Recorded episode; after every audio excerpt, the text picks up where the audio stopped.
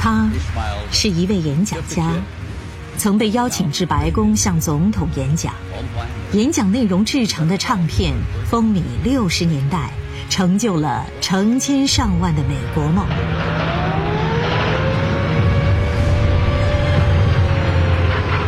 他在二战中浴血奋战，保家卫国，经历生与死、血与火的洗礼。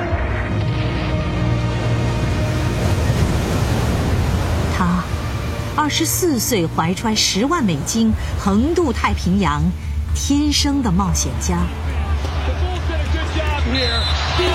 他是 NBA 球队的老板，可他却有连一美分的球都买不起的童年。他让一个叫大激流的城市，因为他和创业伙伴的名字而充满荣耀。七十岁高龄接受心脏移植手术，用一颗三十八岁有力跳动的心脏，继续追寻精彩的生命和梦想。他的丰盛人生汇集成生命的交响，华丽登场。敬请收听安利创办人理查·迪威士先生最新著作。丰盛人生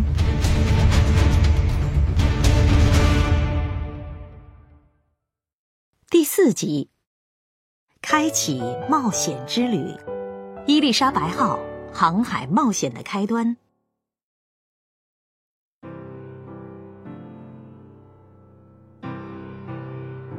一九四八年冬天，我们两个人都在阅读《加勒比海巡航》。他描写了一位名叫理查·百特伦的男子的航海故事。我们为这名航行者的事迹，以及他描绘的加勒比海的白色沙滩、棕榈树和湛蓝的海水感到着迷。我们两个人一直在辛苦的打拼，没有什么时间休假。一趟航行倒是不错的放松方式，何况。这是比我们青少年的时候开车去蒙大拿州还要刺激的冒险。于是，我们决定启程。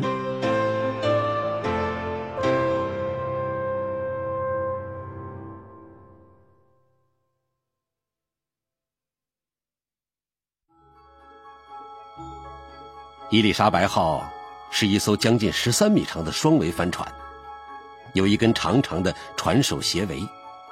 它看上去很坚固，但在战争的时候，它一直停放在干船坞，因为直接摆放，船首还有船尾都没有支撑，两端有些下垂。它的木造船体也已经变干。我们没有多久就发现，这会导致木头板条龟裂还有进水。但当时航海检查员告诉我们，伊丽莎白号没有问题。有一天晚上，船长睡着的时候，我犯下了一个航行错误，把船开进了新泽西州的一处沼泽。一名特别惊讶的海岸巡逻队的警察说：“我以前从来没见过船能开到这种地方。”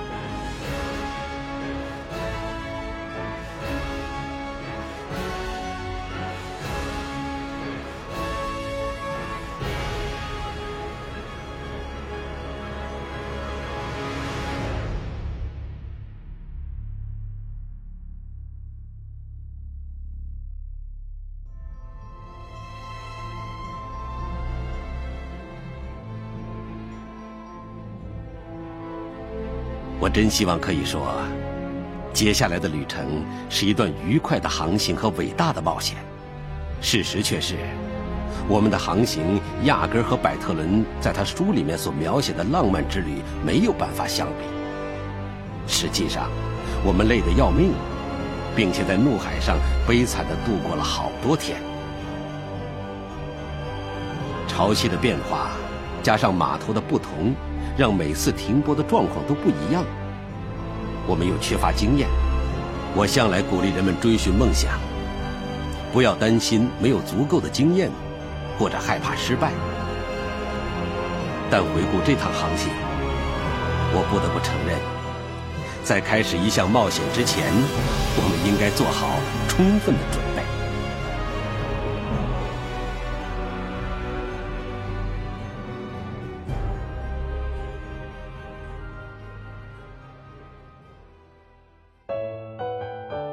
瓦纳之旅。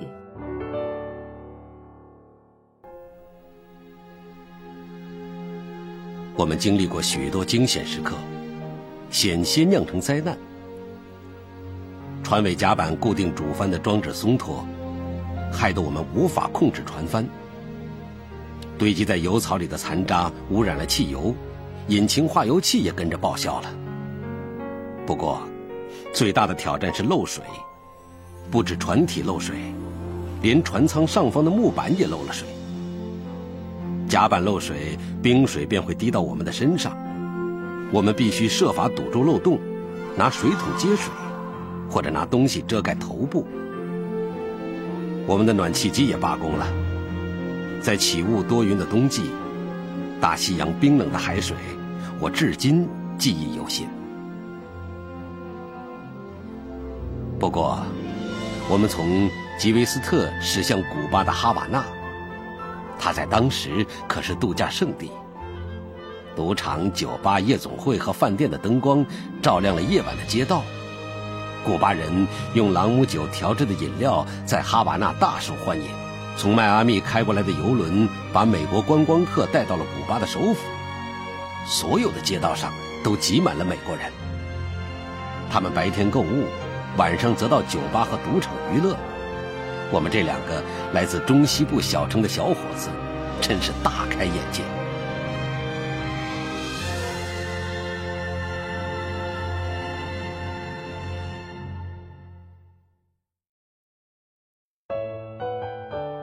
怒海玉洁，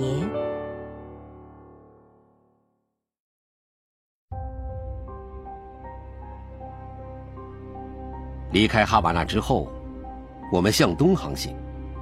走完了北古巴海岸剩下的六百海里，前往波多黎各。一九四九年三月二十七号，我们大概航行了三百海里，才不得不承认一项事实：船舱漏水。于是我们拿出一台大型手动水泵，想方设法降低水位，但无论我们怎么努力都没用，水位不断升高，船进水的速度。超过了我们用电动和手动水泵抽水的速度。等水没过我们膝盖的时候，我们已经精疲力竭，只得接受事实，点燃一枚红光信号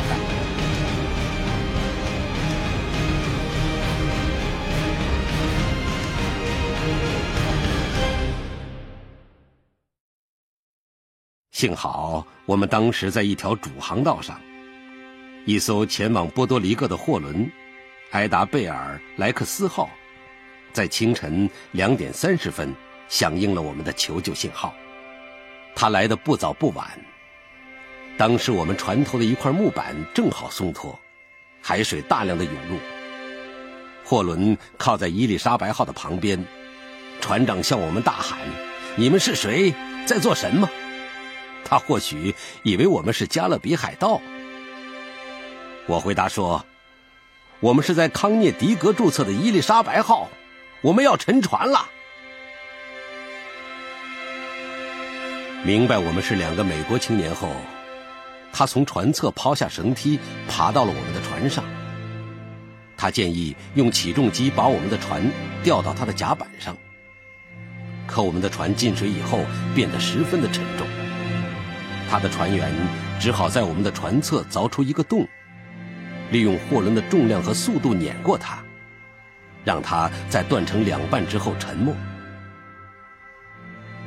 在凌晨的黑暗之中，我和杰就站在货轮的甲板上，看着我们冒险的时候用过的船只，缓慢的消失在水面之下。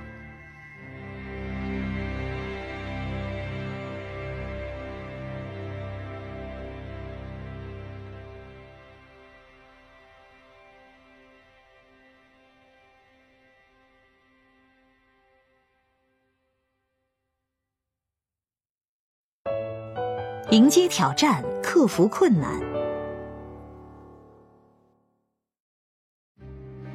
我们的船沉了，可是我和杰还想继续我们前往南美洲的梦想。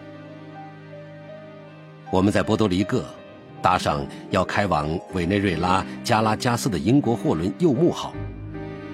由于是货轮，船长不能让乘客上船，所以他支付我们每人一先令。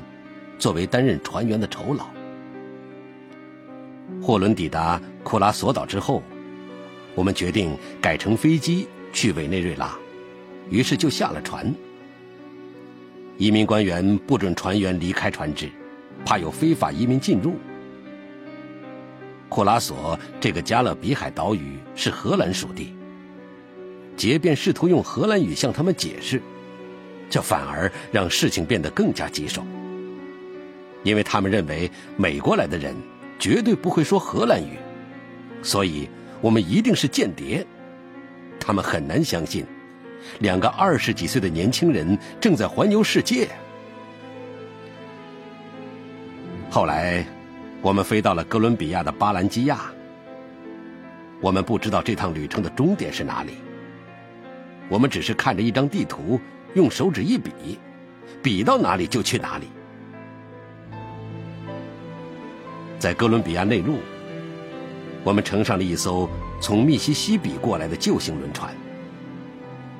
它是马克吐温时代的船，船尾有一个巨型桨轮，甲板是驳船式的，上层有客房。在前甲板上有一小群牛，是乘客们的食物。在麦德林，坐飞机去卡利，接着乘窄轨火车去布埃纳文图拉。继续完成我们的南美洲冒险，然后飞回加勒比海，中途还去了特立尼达和多巴哥、安提瓜、巴布达、海地和多米尼加，还有阿根廷、乌拉圭、巴西和圭亚那。我记得亲眼目睹自己的船在脚下沉没的时候，我心里想着，接下来该做什么。我没有想过我会死，虽然真的差一点遭遇不测，但是迎接与克服挑战的经验，在我心中激起了一股无比的自信感。我学到了遇到麻烦的时候，只需设法解决的道理。我还学会了绝不回头。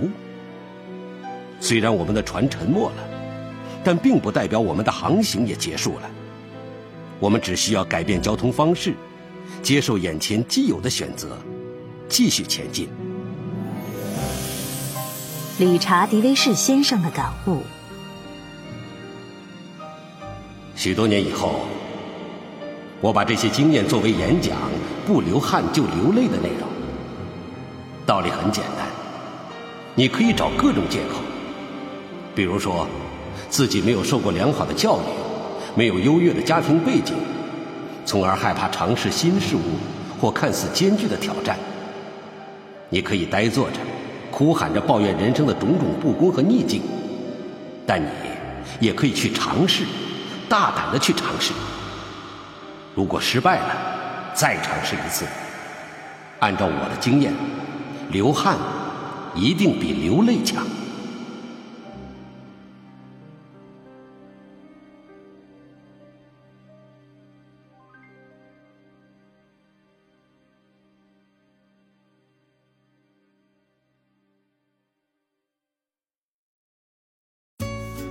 理查·迪威士先生最新著作《丰盛人生》，全国各大书店网站均有销售，请登录阿利播库收听下集。